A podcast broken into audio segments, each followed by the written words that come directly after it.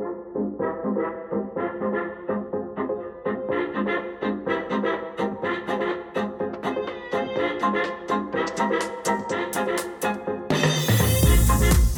500 Global es un fondo que inicia en 2010 con la vocación de invertir en todos lados del mundo porque creemos que el talento está altamente distribuido, pero muchas veces el capital y las oportunidades no. Desde entonces hemos invertido en más de 2.800 empresas en casi todos lados del mundo y en Latinoamérica habla hispana venimos invirtiendo desde el 2010, 2011 en más de 300 empresas hasta ahora. Emprender por naturaleza es ponerte en riesgo, poner en pausa otros planes por irte por un camino no explorado y sin importar por el camino que te vayas y, cómo te haya ido, yo le aplaudo a todos los que lo han hecho. Creo que ahí también hay áreas de oportunidad de cómo, cómo trabajar en conjunto realmente, ¿no? O sea, cómo, cómo nos unimos, cómo entendemos que estamos en una situación donde todavía tenemos muchos retos en el ecosistema y que la única forma en la que los vamos a resolver es juntos. En el episodio de hoy escucharás la voz de uno de los pioneros del mundo de las startups en Latinoamérica, con un recorrido impresionante que le ha llevado a ser una persona en constante iteración. Santiago Zavala es Global Managing Partner de 500 Global, que ha sido reconocida como una aceleradora pionera de startups en etapa temprana. Quédate para explorar la importancia de tomar riesgos, el poder de la empatía y mantener una mentalidad de principiante para crecer y construir relaciones asertivas. Antes de empezar este episodio, hoy tú puedes ser parte de la comunidad de Soy Startup Latam. Eso significa unirse a la misión de impactar a un millón de emprendedores en nuestra región. en el formulario que vas a encontrar en la descripción de este episodio y ten acceso a nuestros eventos, newsletters y contenido exclusivo. Inscríbete y haz parte de la comunidad más grande de startups de Latam. Te esperamos.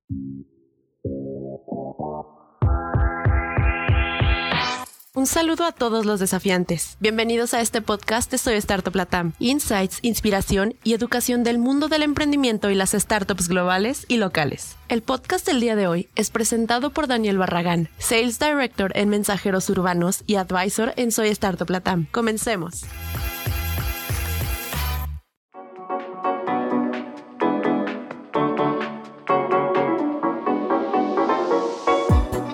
Hola a todos y bienvenidos a un nuevo episodio de Desafiantes, el podcast traído a ustedes por Soy Startup Latam, en donde estamos en la misión de impactar un millón de emprendedores con insights, inspiración y educación del mundo del emprendimiento. Si disfrutan este podcast, recuerden suscribirse y dejarnos una calificación de 5 estrellas en Spotify o en su player favorito. El desafiante que nos acompaña hoy es Santiago Zavala, Managing Partner de 500 Global y uno de los pioneros del ecosistema emprendedor en Latinoamérica. Santiago lleva más de 11 años impactando la región, apoyando a más de 240 compañías con inversión en etapa temprana. 500 Global, sin duda, es un referente del ecosistema emprendedor y es para nosotros un gusto tenerlo en la comunidad y hoy en el podcast Desafiantes. Así que sin más preámbulos, bienvenidos a ti. muchísimas gracias, Daniel. Es un privilegio y un gusto poder estar platicando contigo hoy. Bueno, para los que no te conocen, ¿quién es Santiago Zavala hoy? Ah, es una muy buena pregunta. Digo, como que uno, uno siempre como que se define de muchas maneras y, hace muchas cosas. Yo como que me defino en esta mezcla entre capital, comunidad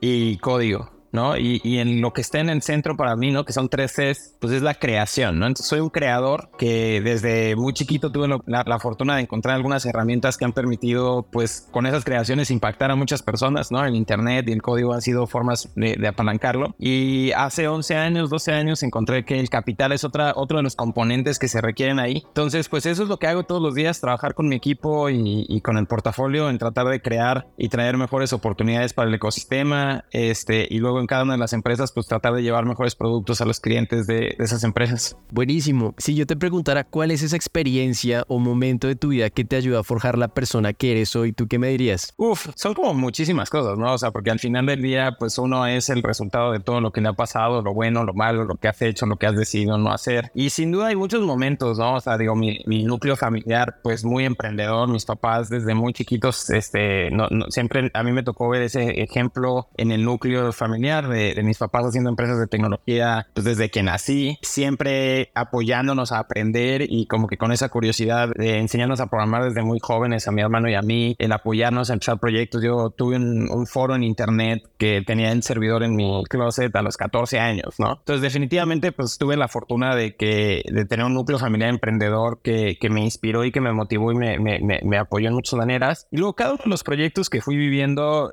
algunos más como un hobby, otros más como side projects, otros eh, full time lo que estaba haciendo. Como que ninguno fue verdaderamente exitoso. O sea, no, no tuve un, un breakout success, ¿no? Así de que la saqué del parque, pero cada uno fue empezando a ser más grande y viví los dos lados, ¿no? O sea, tuvieron crecimiento, hicimos cosas divertidas, padres, y luego del otro lado tuvimos lo contrario, ¿no? O sea, tuve muchos fracasos que primero pues quizá fueron pequeños y a la larga tampoco como que ha habido un fracaso así que yo diga, no, es tremendo, fue la destrucción del mundo, pero sí hubo varios momentos de ver lo que habías construido y regresarse a cero o negativo. Y pues yo te diría que hoy es eso, ¿no? Es la constante iteración y evolución de muchos proyectos que cada uno me ha ido dejando pues herramientas, conocimientos, este, valores, cómo priorizas, cómo estás tratando de construir cosas que fast forward el día de hoy, pues afortunadamente creo que pues ha, ha sido como que la suma de muchas cosas, ¿no? La otra cosa que también me queda muy claro es que aparte del conocimiento, también te vas empezando a llevar una red de contactos, gente que, que te ha apoyado, gente a la que has apoyado y que de repente se vuelve un superpoder bien interesante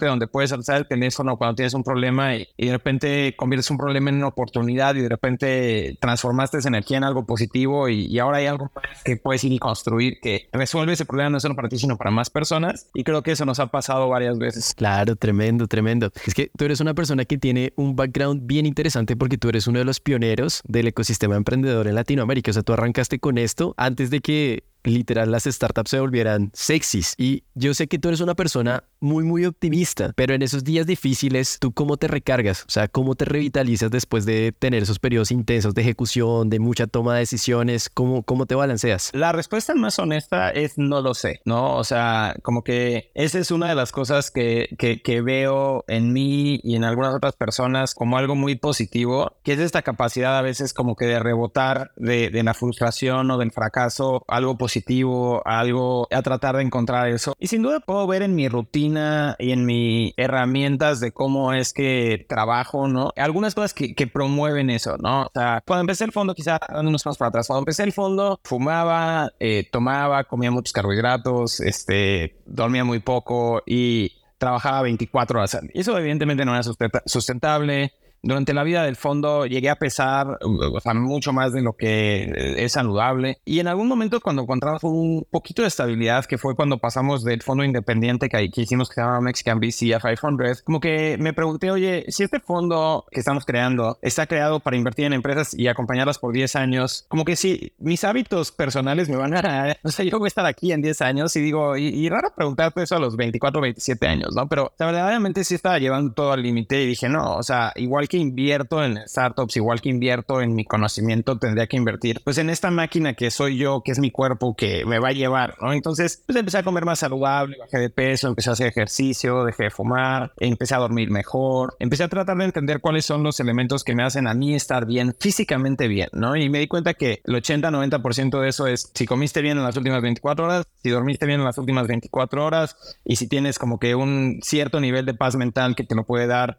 una mezcla de meditación, ejercicio y reflexión, ¿no? Entonces, creo que hoy pues he metido una rutina que me permite constantemente pues salir a veces al bosque a, a correr o comer cosas saludables, tratar de mantener mis ocho horas al día. Entonces, cuando pasan momentos frustrantes, pues lo primero que voy a hacer definitivamente es regresar a un momento de paz, ¿no? Y de decir, me voy a sentar enfrente de mi cuaderno 15 minutos a sacar lo que está en mi mente. Y quizá después lo complemento con platicar con alguien que considere yo, pues tiene más conocimiento que yo o al menos puede regresarme como que un par de pensamientos interesantes. Y después de eso como que también lo trato de contextualizar mucho y decir, oye, a ver, ¿en qué contexto? O sea, esto, esto me está molestando, me está generando una reacción negativa, me frustra, me estresa, pero, pero ¿cuál es el peor caso? O sea, si de verdad lo peor que yo pienso que puede pasar pasa, ¿cómo prevengo ese peor caso? ¿O cómo me preparo para el impacto negativo de ese peor caso? Entonces de repente empiezo a tener todas estas herramientas, pero es todo un espectro de cosas, ¿no? Entonces la respuesta honesta es no lo sé, ¿no? O sea, porque hago todo eso y lo hago inconsciente y, no sé exactamente cómo le daría a alguien más una receta para hacerlo. Creo que cada quien tiene que encontrar cuál es su receta, porque es una mezcla de varias cosas, ¿no? O sea, cómo tú estás bien, que eso pues, puede ser diferente para cada quien. ¿Cuál es el nivel de riesgo que estás dispuesto a afrontar en este momento, ¿no? O sea, quizá un problema que hoy nos pasa y que pues lo resolvemos pues, de manera relativamente sencilla, quizás hace cinco años nos hubiera matado, ¿no? O sea, y eso es porque vas construyendo cierta infraestructura y cierta, pues sí, como que capacidad de afrontar ciertos riesgos de manera diferente. Entonces creo que tienes que como que hacer esta mezcla, así como el product market fit, ¿no?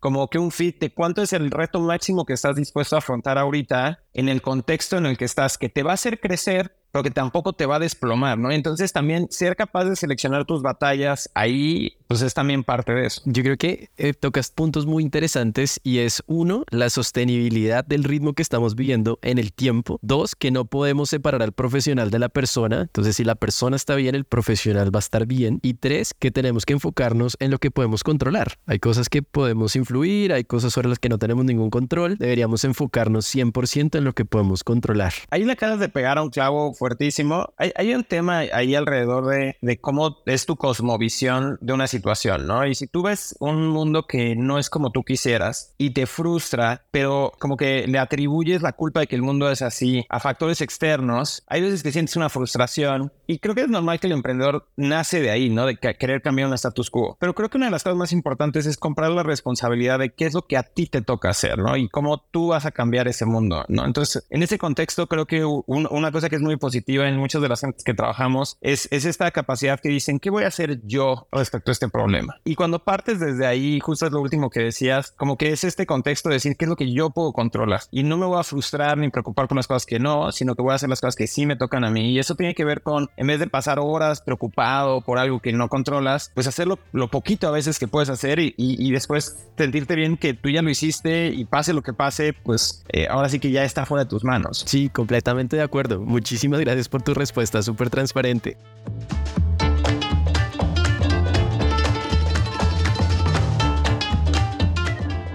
Hablando un poco ya de los fondos de inversión, nosotros en Latinoamérica tenemos una cultura bien particular y bien diferenciada. ¿Cómo crees que esa cultura nos juega a favor y en contra en el mundo del VC? Uy, también es, es una excelente pregunta que tiene como muchísimas aristas, ¿no? O sea, yo una de las cosas que siempre, siempre comento es como, o sea, tú viajas por Latinoamérica y hay una cultura vibrante, ¿no? Somos eh, controversiales, somos cálidos, este, a nuestra comida le ponemos colores, sabores, picante, mezclamos elementos que nunca se nos hubieran han ocurrido no son, nos enorgullece compartirla con otros, ¿no? O sea, cuando llega alguien de afuera somos buenos anfitriones, hay mucho turismo, nuestra música, sabes, como que tiene todos, todos estos componentes de, de querer bailar, de querer compartir, de, de, de la fiesta, ¿no? De, de tantas cosas y esa es nuestra cultura y no forzosamente esa cultura se ve reflejada en el mundo empresarial y mucho menos a veces en los estados, ¿no? Entonces a mí me encantaría que encontremos no solo un tema de diversidad, que es importantísimo y que, y que de verdad me encantaría ver todo Latinoamérica representado en el ecosistema emprendedor en todos sus niveles, sino que aparte encontremos maneras de, llevar esa cultura latinoamericana tan poderosa y tan potente a lo que hacemos, ¿no? Entonces se vuelve una pregunta un poco abstracta, ¿no? Pero, o sea, ¿cómo es que hoy el sistema operativo de Latinoamérica, que es WhatsApp, fue diseñado por alguien que evidentemente, pues no le gusta la rumba, no tiene, o sea, le tardó años poner stickers y, y tantas cosas, ¿no? Entonces, o sea, ese meme, ese, ese, entonces me encantaría ver eso a nivel producto, me encantaría ver eso a nivel cómo construimos y que eso yo creo que empieza a pasar conforme vamos democratizando las oportunidades. Ahora, también nos juega muy en contra muchas cosas que tenemos, no sé si diría culturales, sino un poco más como contextuales, ¿no? Evidentemente, o sea, cuando tú ves la cantidad del capital del mundo y ves qué porcentaje de ese capital está en Latinoamérica, depende cómo lo midas, pues puede ser un número entre 1 y 3% cuando tenemos entre el 6 y el 8% de la población, entonces, y de los usuarios conectados a Internet. Entonces, evidentemente es un país que está subcapitalizado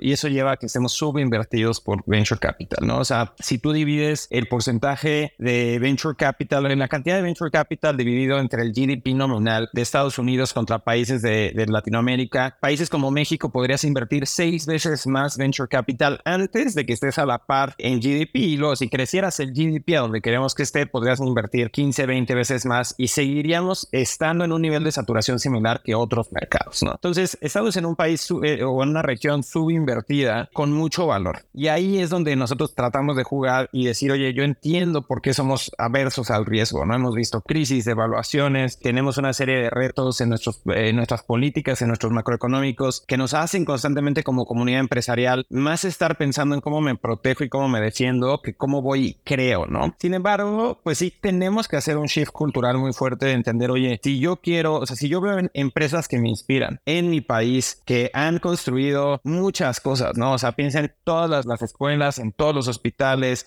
en todas las fábricas, o sea, todo lo que mueve tu economía, alguien lo creó, ¿no? Y hoy el ecosistema empresarial ha cambiado de manera muy radical, donde tú no puedes salir y emprender algo en tu ciudad en un vacío, sino que el mundo se conectó y entonces hoy esa empresa, la que sea que vayas a hacer, compite con las eficiencias, con los costos, con el costo de la mano de obra, con cómo vendemos, con todo, con todo el mundo. Y entonces la única manera verdaderamente de emprender en gran escala el día de hoy y construir grandes empresas que van a generar valor en nuestras economías es a través de la innovación, es a través de lo digital, es a través de este emprendimiento que le hemos puesto este nombre de startups. Y entonces tenemos que encontrar en, en esta cultura que históricamente ha sido un poco más adversa al riesgo, el enfoque correcto de que lo más riesgoso que podemos hacer, Daniel, escuche esto, lo más riesgoso que podemos hacer es no invertir en educación, en innovación y en la creación de empresas. Si no logramos hacer eso, no importa cuánto hayamos protegido nuestro capital, nuestra región va a volverse irrelevante. Y piénsalo un poquito, o sea, cada startup que se expande a la región es una startup que trae una transformación, piensa Uber, piensa Netflix, piensa Spotify, este, piensa Airbnb, cómo han transformado ahí cuatro industrias completas donde si nosotros no estamos engranándonos a generar contenido, a encontrar cómo meternos a turismo en línea, todo este tema, pues simplemente son empresas que se expanden para acá, se vuelven mercados súper relevantes, pero después mucho de este capital pues se va a sus centros de operaciones en otros lugares a generar talento en otros lugares. Pues tenemos que construir ese tipo de empresas. Sí, estoy completamente alineado contigo, pero tú en esta transformación de, que, que, has visto también del VC en Latinoamérica en estos últimos 11 años, ¿qué características ves que diferencian una compañía que crea esas eh, soluciones diferenciadas y, y, que aportan muchísimo valor a los usuarios y, y, que crecen? Para mí no hay un blanco y un negro, ¿no? O sea, no es, no es las que sí, las que no, o sea, más bien creo que es, es un matiz de colores. Creo que casi todo el mundo que emprende sale del mismo lugar de tratar de hacer lo mejor posible. Entonces yo del otro lado siempre lo veo con esa intención y siempre lo juzgo de esa manera, ¿no? Entonces, para mí, cualquier empresa que analizamos, cualquier empresa con la que trabajamos, cualquier empresa que veo, que no conozco, pero que levante una ronda, que está haciendo algo interesante, para mí todas lo tienen, ¿no? Todas están tratando de aplanar el camino del emprendimiento para otras personas, todas están tratando de traer una, una mejor propuesta de valor para su cliente y es la naturaleza del emprendimiento, ¿no? Ahora, evidentemente, en ciertas industrias es más difícil hacer eso. Personas con ciertos backgrounds quizá tienen pues la capacidad pues, de generar más tecnología, otros tienen capacidades diferentes de quizá estar más del lado comercial. Y entonces como que el nivel de innovación o el nivel de transformación que estas empresas pueden traer puede variar, ¿no? Por la estrategia que están jugando, por quiénes son los founders. Y para mí no hay diferencia eh, porque todas parten del mismo lugar y quieren llegar al mismo lugar. Entonces yo más bien me trato de preguntar, ¿y cómo puedo ayudarle a esta empresa que va por ese camino o evitar un riesgo o aumentar sus probabilidades de éxito o cómo, cómo llegar más rápido a ese éxito, ¿no? Entonces, de alguna u otra manera, como que para mí, como que sí, sí nos veo a todos juntos, ¿no? Y de repente es un poco gracioso cuando nos topamos, pues todos tus diferentes esfuerzos y evidentemente hay críticos, evidentemente hay envidias, evidentemente hay fricciones. Y yo siempre que siento ese sentimiento doy un paso para atrás y digo, wow, o sea, emprender es difícil, pero un error desde afuera es como, o sea, evidentemente eso no es lo que trataste de hacer, ¿no? O sea, más bien eso es lo que, lo, lo, que surgió a partir de, de, todo lo difícil que es el ecosistema, la competitividad, la falta de recursos, una serie de factores. Entonces yo más bien siempre trato lateralmente de tratar de separarme y decir, oye, ¿cómo puedo agregar valor? ¿Cómo puedo ser alguien positivo? ¿Cómo podemos extraerle valor al, incluso el peor fracaso? ¿Cómo le puedo sacar conocimiento? ¿Cómo puedo sacarle aprendizaje? No solo para mí, sino para todos. Y es ahí donde, pues, jugadores como ustedes creando este tipo de contenido es tan valioso, ¿no? Porque muchas veces no se habla de estas cosas y cuando las hablas, las hablas quizá más en un café con alguien de confianza o con una cerveza platicando de, de lo que te está frustrando y, y tener la capacidad de llevar ese contenido a más personas eh, verdaderamente transforma a la región. ¿no? Entonces, eh, creo que lo que hacen aquí es, es muy bueno. Wow, tremenda respuesta. Santi, en este momento, ¿cuál es tu mayor frustración con el ecosistema emprendedor latinoamericano? Yo no sé, yo no sé si, si, si en mi mente tengo, tengo frustraciones y, y, las expreso de esa manera manera, ¿no? O sea, evidentemente hay deseos, ¿no? Y, sueños de que el ecosistema fuera más potente, más poderoso, más exitoso y, por eso trabajamos todos los días, ¿no? Y creo que como que si, si trato de pensar un poco en las diferentes etapas, a mí me tocó pues empezar mucho de esto incluso en comunidades de desarrollo en 2004, 2005, 2006, donde realmente no teníamos muchas de las cosas que hoy tenemos, ¿no? O sea, desde un, una serie de pruebas de que podemos construir este tipo de empresas, está el talento, está el capital, definitivamente están los mercados. Creo que hemos sido capaces de, validarnos como ecosistema que podemos crear productos digitales a la par de empresas globales, que somos capaces de llevar eso a grandes cantidades de usuarios y en el proceso generar mucho valor. Entonces, como que creo que antes quizá había estos eh, sentimientos de, híjole, nos falta tal cosa. Y creo que desde hace varios años ya no se siente así, o sea, más bien se siente, ya tenemos lo que necesitamos, pero todo tendría que ser mejor para que hagamos más, ¿no? O sea, tendría que haber más fondos, que invirtiéramos más rápido, que trajéramos más cantidad de capital, que diéramos mejores términos, necesitamos emprendedores y emprendedoras con más capacidades que puedan avanzar más rápido, necesitamos pues todo lo que está alrededor, ¿no? Formación de talento, eh, miles de cosas, pero, pero ya es un punto donde, donde todos en el ecosistema nos estamos tratando de profesionalizar para mejorar el camino, ¿no? Ahora, si yo pienso un deseo que tuviera, si estuviéramos ya llegado liquidez con algunos de esos primeros casos, ¿no? O sea, el, efecto multiplicador de que se cierre el ciclo y que algunas de estas empresas llegaran a IPO, tuviéramos más empresas que, hubieran sido adquiridas y que pudieran, pues, compartir esa, esa, el, premio, ¿no? Esa riqueza que se puede generar, pues, con muchos de los early employers, muchos de los founders, muchos de los early backers, ¿no? Ángeles y fondos, etcétera. Y si bien sí ha habido algunas, o sea, sí creo que conforme más de eso haya, pues, más se cierra el ciclo y, y veremos el, el increíble factor multiplicador que es que estoy seguro que lo primero que va a hacer, pues,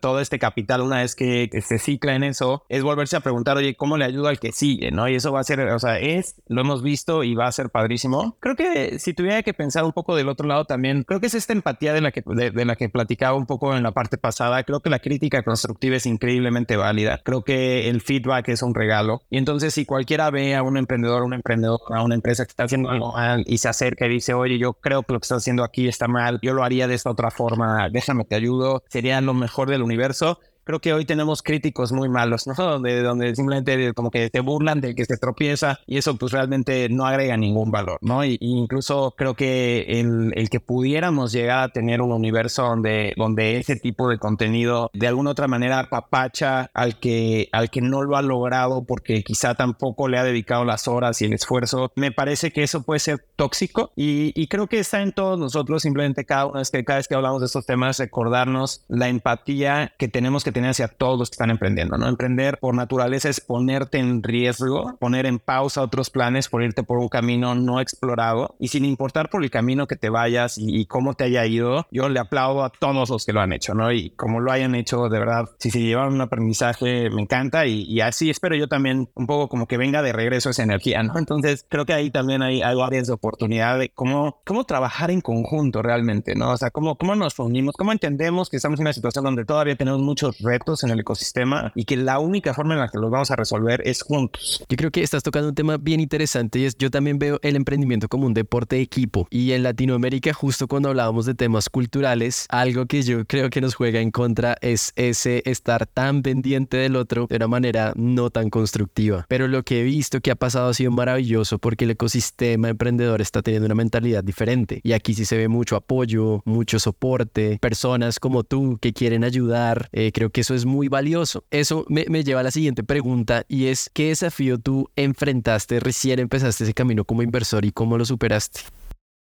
O sea, creo que, creo que el camino de, de, invertir como que empieza desde un punto muy bonito para nosotros, que es cuando estábamos haciendo comunidades de desarrollo, nosotros mismos veíamos que no había muchas oportunidades para levantar capital. Era muy claro para nosotros en que nuestras comunidades de, desarrollo había mucho valor. Y entonces como que era este sentimiento de decir, híjole, ¿por qué nadie invierte? Entonces el momento donde hizo clic como, bueno, pues porque nadie se ha ido a inventar este tipo de cosas, pues quizá nos toca a nosotros al menos tratar de hacer una, ¿no? Entonces como que teníamos esta convicción muy, muy, muy amplia del valor que se podía generar, una confianza alrededor de, de la pasión y el compromiso que, que, todas las personas las que pudiéramos haber invertido tendrían si invirtiéramos. Pero enseguida te topas del otro lado con justamente lo que te platicaba ahora, que es el increíblemente grande reto que es levantar capital para startups en Latinoamérica. Y levantar capital nunca es sencillo, o sea, ir con alguien y decirle, oye, quiero que me des plata que te costó mucho trabajo conseguir, que seguramente te podría dar pues todas estas otras cosas que podrías hacer con esta plata y quiero que lo pongas en algo de mucho riesgo, que aparte va a ser ilíquido por mucho tiempo y que no está probado, ¿no? En ese momento. Entonces, levantar capital siempre ha sido difícil, siempre ha sido una misión de de, de, alguna otra manera compartir pues un poquito qué es lo que estamos viendo que conjunto podríamos hacer y afortunadamente hemos tenido pues gente que nos ha acompañado en ese camino desde, desde Mexican VC y luego en, en, en el 500, ¿no? En los diferentes fondos que hemos levantado. Y yo creo que ese es, es, es un reto que, que muchos emprendedores y emprendedoras van a vivir en su camino, ¿no? Siempre está el camino del bootstrap que tiene otros retos similares porque al final del día pues, estás encontrando cómo rellenar ese mismo hueco del capital negativo que tienes en lo que construyes valor y a veces lo haces con una preventa, a veces lo haces con eh, gente que tome ese riesgo no cobrando un salario, ¿no? O sea, con lo que sería como le llaman sweat equity y todos son el mismo componente de yo veo algo que podemos lograr en conjunto, pero necesito convencerte a ti de que lo veas igual y lo caminemos juntos, ¿no? Y en ese camino creo que ha habido varios momentos donde nos hemos sentido como en un desierto caminando, buscando una botella de agua o un pequeño este, este oasis. Y, y ha habido varios momentos donde, donde sí, evidentemente se ha retado nuestra convicción, donde hemos preguntado si no nos estamos a punto de, de quedar pues este, tirados ahí en el calor del desierto, deshidratados. Y creo que digo, un poco, o, o sea, cuando estás viviendo ese camino, si lo vivieras en el abstracto, simplemente caminando, buscando agua, estaría bien, pero en el contexto rara vez es así, ¿no? O sea, al lado tienes pues una serie de, de, cosas que tienes que pagar con tu nómina, tienes una serie de esfuerzos que estás haciendo, en nuestro caso pues las inversiones que ya habíamos hecho, donde quizá algunas empiezan a avanzar, pero pues toma tiempo y otras empiezan a fracasar y esas son más evidentes y entonces la gente te empieza a decir, mira cómo tu estrategia no hace sentido. Entonces sí ha habido como dos o tres momentos en estos años donde, donde pues evidentemente te reta, ¿no? Y, y, y, y pasa en todo momento y pasa en todos las, los tamaños, ¿no? De repente me acuerdo cuando tuvimos las primeras empresas que llegaron a Serie A, Serie B, a Serie C, empezando a llegar a primero pues 20 a 50 personas, luego a 100 personas, luego a 300 personas, 500 personas. Y luego pues pasa lo mismo al revés, ¿no? Cuando de repente llega una pandemia, cuando de repente por la tasa de interés cambia radicalmente la cantidad de, de, de liquidez en el ecosistema y que de repente tienes que cambiar rápidamente de dirección, tienes que cambiar rápidamente un, una industria que estaba pagando el crecimiento y el potencial que pasa a pagar más bien pues eh, en la rentabilidad y que de repente te tienes que readaptar y, y, y, es gracioso, ¿no? De repente hasta, hasta piensas, híjole, si fuera más pequeño sería más fácil. Y empiezas a envidiar el que tiene quizá menos camino recorrido y que podría tener una velocidad más rápida de cambio. Entonces, lo, lo más bonito, un poco lo, lo, que me quedo yo con esto es, o sea, lo más bonito de todo lo que estamos haciendo es que como está cambiando tan rápido todo el ecosistema y tiene tantos factores externos, como que todo el tiempo tienes que tener esta mentalidad de principiante, donde estás tratando de aprender en todo momento y adaptarte en todo momento, porque en cuanto pierdes eso, en cuanto te, te, si tú te llegaras a pensar que ya eres un experto y dejas de aprender, como que llegue ese punto donde en muy poco tiempo el ecosistema cambia y te vuelves irrelevante y tendrías que volver a empezar desde cero, ¿no? Entonces, creo que ha habido muchos momentos difíciles, creo que más que glorificarlos y ponerlos así en un pedestal, creo que lo, lo que yo me llevo de eso es que sí, sin duda, quienes somos hoy en nuestro equipo, en el portafolio, las empresas que más han sufrido subir y bajas y, y esto, también al final, pues es el aprendizaje que tenemos y es desde ahí que tenemos ese inventario de experiencias, pues ojalá nos permita evitar algunas de esas situaciones difíciles en el futuro. Cuando estemos en esas situaciones difíciles, ojalá hayamos llenado las herramientas para poderlas librar más fácilmente. Y entonces de repente, pues te das cuenta de que si tienes la capacidad de construir cosas hacia, hacia adelante con más probabilidades de éxito, es por ese inventario que tienes de malas experiencias, ¿no? Entonces me siento afortunado de cada uno de los peores golpes que hemos vivido.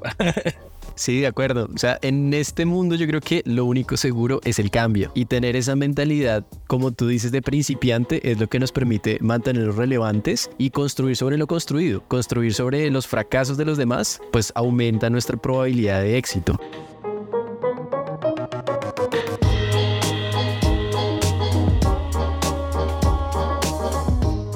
Quiero aprovechar este entretiempo para invitarte a impulsar la región con nosotros. Llena el formulario de inscripción y ten acceso a eventos presenciales en tu ciudad, eventos virtuales con desafiantes de las startups más impactantes de la región y a nuestro newsletter con contenido exclusivo. Hoy tú puedes ser parte de nuestra comunidad. El link que te va a llevar a unirte lo encuentras en la descripción de este episodio.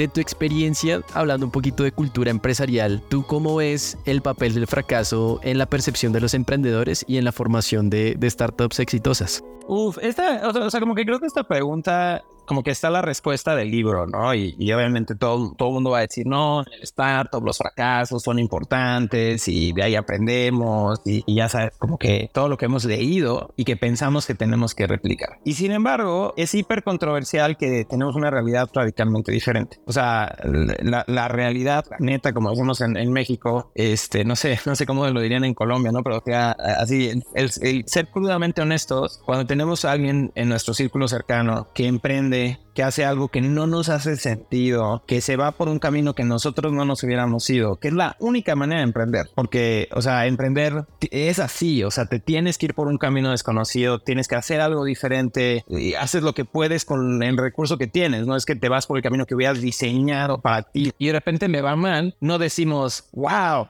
qué bien, aprendizaje para mí, le voy a ir a ayudar. O sea, decimos, yo se lo dije, ¿no? O sea, nuestra reacción cultural desde el más centro de nuestra alma es decir, yo sabía que iba a fracasar. Y muchas veces eso lleva a que la gente pues, no lo vuelva a intentar. Y luego lo siguiente, que mucha gente que está escuchando esto, enseguida, eh, como que nuestro segundo pensamiento luego es decir, no, pero hay tipos de fracasos. Pues si hubieras hecho todo bien y hubieras fracasado por factores externos, pero hiciste algo mal desde mi perspectiva yo juzgo que es mal, ¿no? Entonces, para mí, o sea, tenemos que hacer un cambio radical en eso. Y, y el problema es que son matices, ¿no? O sea, el que haya, alguien haya gastado en algo que tú no hubieras gastado, te da la percepción a ti de que es irresponsable, ¿no? Y entonces de repente es alguien que despilfarró dinero. Pero tú no estás en la parte de adentro donde dices, joder, pues fue una apuesta que nos tomamos porque pensamos que con eso iba a pasar esto y si hubiera pasado nos lo hubieran aplaudido, ¿no? Entonces, sí creo que tenemos que, que hacer una serie de, de cosas. Nosotros en el fondo cuando, cuando una empresa fracasa, nos hacemos una pregunta muy fuerte, que es, ¿debimos o no debimos de haber invertido en esta empresa? Y, y entonces regresamos a nuestro deal memo, regresamos al momento donde hacemos el comité de inversión, regresamos a las conversaciones que tuvimos y tratamos de entender si la razón de por qué fracasamos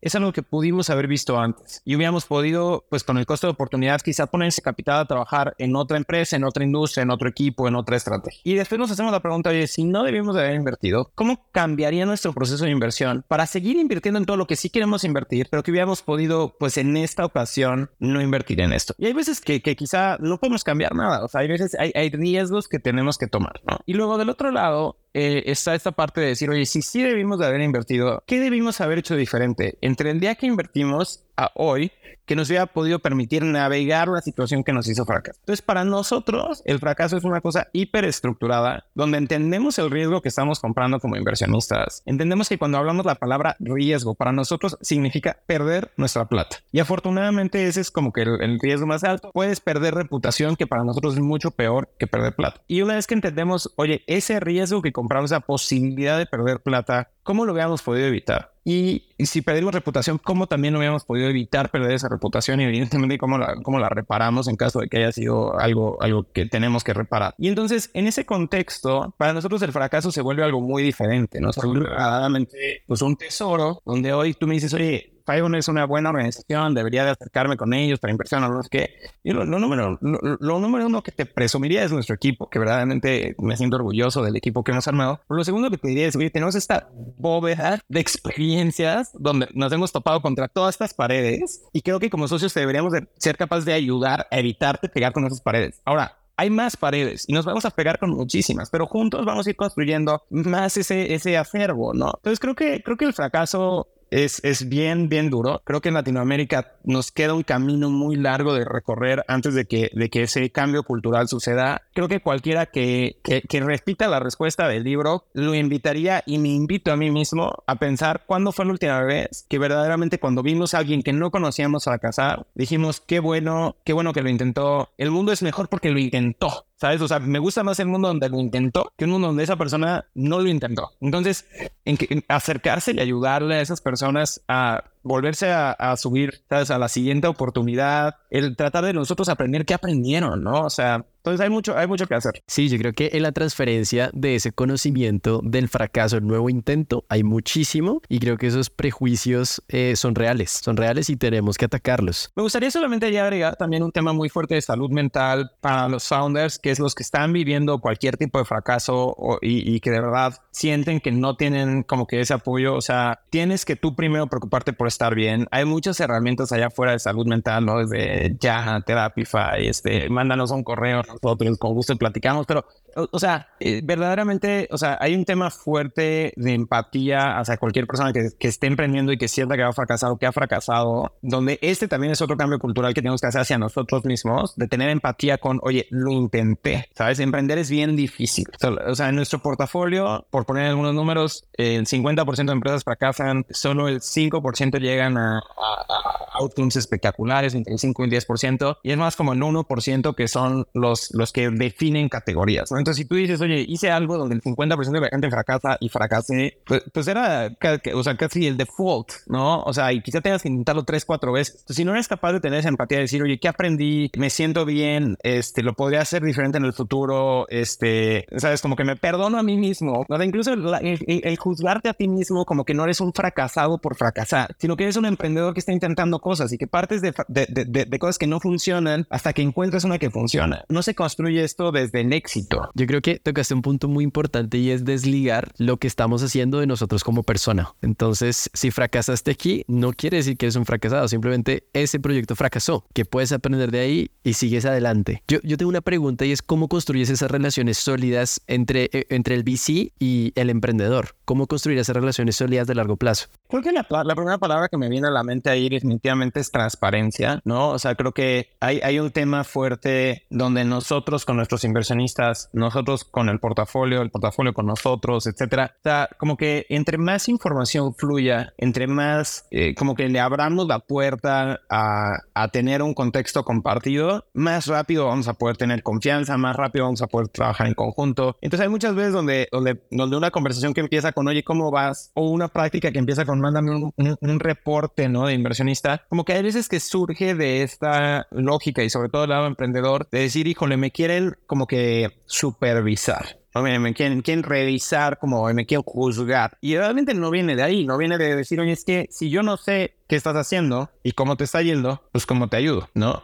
Entonces, siempre que nosotros invertimos en una empresa, en la primera reunión después de que invertimos, le decimos, oye, ya invertimos. El riesgo ya lo compramos. O sea, nosotros en nuestra, en nuestra mente ya escribimos el riesgo que esto tiene, que sabemos que es grande, y ahora estamos del mismo lado de la mesa. O sea, somos de tu equipo. Sea, nunca vamos a estar en contra tuya ni de la empresa, porque, porque la única manera que este eh, riesgo que tomamos tenga un retorno es de que te vaya bien. Entonces, y la única manera que te vaya bien, pues es que te ayudemos, ¿no? Y que trabajemos en conjunto. Este, y nunca al revés, ¿no? O sea, cuando, cuando las relaciones entre socios empiezan a deteriorar y cada quien empieza a jalar para algún lado, empiezas a, por default, disminuir las probabilidades de éxito, porque empiezas a tomar recursos y energía y pensamiento en lidiar con esas fricciones en vez de estarle generando valor a tu cliente, a tu mercado, tratar de resolver los problemas que tienes, tratar de conseguir los recursos que necesitas. Entonces, en ese contexto, verdaderamente, o sea, eh, como que tratamos de decir, oye, estamos del mismo lado, pero, del, pero, al mismo tiempo, si tú no nos cuentas los problemas, no nos vendes una visión muy bonita o nos cierras la puerta y nos dices, regresan dentro de cinco años, pues no vamos a poder tampoco hacer nada, ¿no? Entonces, para nosotros es mucho más fácil arreglar, arreglar un problema si, si cuando empieza a formarse ese problema nos presentas ahí una bandera amarilla y, y, unos meses después vemos que esa bandera amarilla sigue ahí y tratamos de, de, resolverla, que cuando se vuelve roja y ya de repente es un fuego horrible y arreglar fuego horrible, pues es mucho más difícil.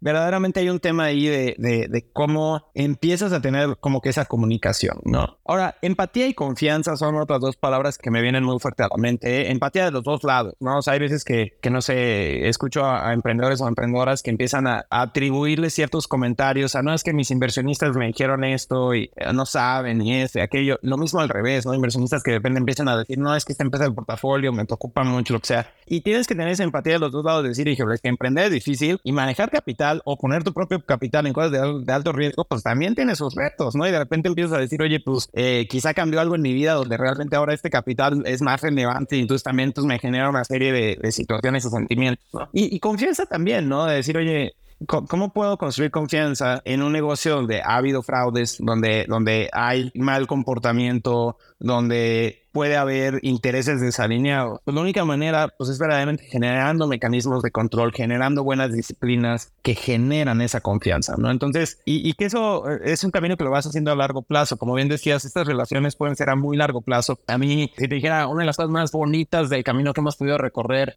y incluso mucho más allá que quizá los éxitos mediáticos o las empresas más grandes o, todo esto, es las relaciones que vas construyendo en el camino. Esta semana tuvimos la fortuna de, de ir a cenar justamente con, con un emprendedor del batch 6, estábamos en el batch 19 y, y estábamos pues platicando un poco pues cómo hemos crecido juntos, ¿no? Hemos eh, personalmente, profesionalmente avanzado, cambiado, hecho, deshecho, y sin importar con lo que pase con la empresa, o sea, entender que pues hoy tienes esa relación y, vamos a seguir construyendo hacia adelante y, que las relaciones van cambiando, ¿no? Y la gente va cambiando de lugar, desde dónde contribuye. Hoy tenemos founders que ya no son parte del portafolio porque su empresa dejó de operar, en algunos casos por salidas, en algunos casos por fracasos, que trabajan con nosotros, ¿no? Como es el caso de, de, de, y de Ceci. Tenemos otros que trabajan en corporativos, en En gobiernos, en otros startups, en todos lados del ecosistema y que pues, nos genera a nosotros como que este cablecito, ¿no? Este puente a una organización que ni conocíamos, pero que hoy tenemos a alguien con quien confiamos, que tenemos una relación, que hay miles de cosas que podemos hacer en conjunto y que pues de repente son parte de una organización a veces mucho más grande incluso que nosotros y se vuelve una relación bien padre.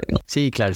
Yo creo que es súper importante todas estas cosas que has dicho y ya estamos a punto de cerrar el espacio, pero no me gustaría irme sin preguntarte cuál es tu visión para el futuro del ecosistema emprendedor en Latinoamérica y qué papel crees que 500 Global va a seguir jugando en, este desafío. Es bien curioso porque hace rato decís, dijiste que soy uno de los optimistas, ¿no? Y, y evidentemente pues mi visión es optimista. Creo que o sea, si yo vuelto a ver de, de, lo que tenemos más cercano nosotros, ¿no? Empresas con las que hemos tenido la fortuna de colaborar, pues las personas o, las empresas que están en, esas, en esa situación de ser más visibles, pues son muy grandes ya y están haciendo unas cosas divertidas y, han inspirado a muchas otras personas, han formado a muchas personas. Estoy pensando, no sé, en, empresas como, como Confío, como Clip, que pues han crecido mucho y que están en una posición pues muy interesante en sus industrias. Y pues esas son inversiones que, que nosotros hicimos y que empezaron esas empresas pues, en 2013, 2014, ¿no? Y si volteamos a ver los unicornios de Latinoamérica y algunas de las empresas que hoy pues pondríamos allá arriba en la lista, son empresas que empezaron pues sí en esa época, 2014, 2015, quizá algunas 2017 por ahí, pero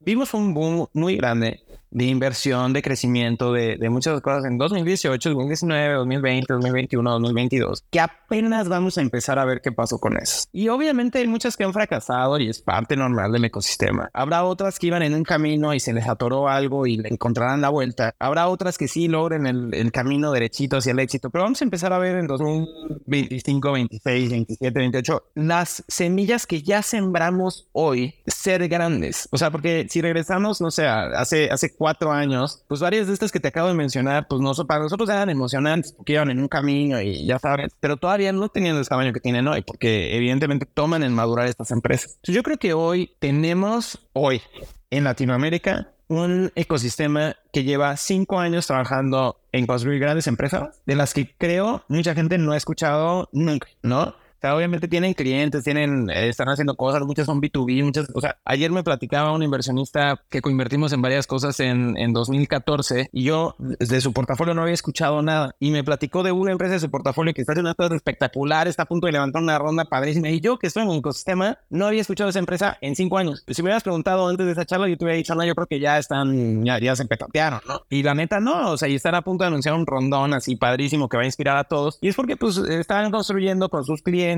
tecnología, eh, creciendo sus ventas, pero pues no vienen y, no, no, puedes, ¿no? Distraerte e ir a tratar de decirle a todo el mundo, oye, voy bien, voy bien, voy bien. Porque aparte ese voy bien muchas veces suena vacío, ¿no? O sea, el voy bien es, mira resultados, aquí está. Entonces, creo que el ecosistema en los próximos años va a haber consistentemente empresas que ni tenían el radar que venían en esa trayectoria de repente anunciar cosas gigantes, porque es la naturaleza de la tecnología. Cuando, cuando tú tienes algo que llega a Product Market Fit y empieza a crecer por el camino que te haya sido, pues de repente empieza a ser cada vez más visible hasta que son pues, los líderes de sus industrias. ¿no? Entonces estoy seguro que hoy, en los últimos cinco años, se han fundado los que van a ser los, líderes de muchas industrias en los próximos cinco o diez años y que eso es lo que ya hicimos como ecosistema. Y aparte seguimos haciendo. Entonces seguimos invirtiendo. Hoy hay más fondos, hay más aceleradoras, hay más grupos, hay más podcasts, hay todas estas empresas están formando más talento, le están dando más confianza a más gente de brincar del mundo tradicional a hacer esto. Es cada una de esas empresas va a motivar a más inversionistas de que tomen el riesgo. Entonces es un ciclo virtuoso muy padre donde verdaderamente creo que vamos a ver una aceleración. Como te decía al principio,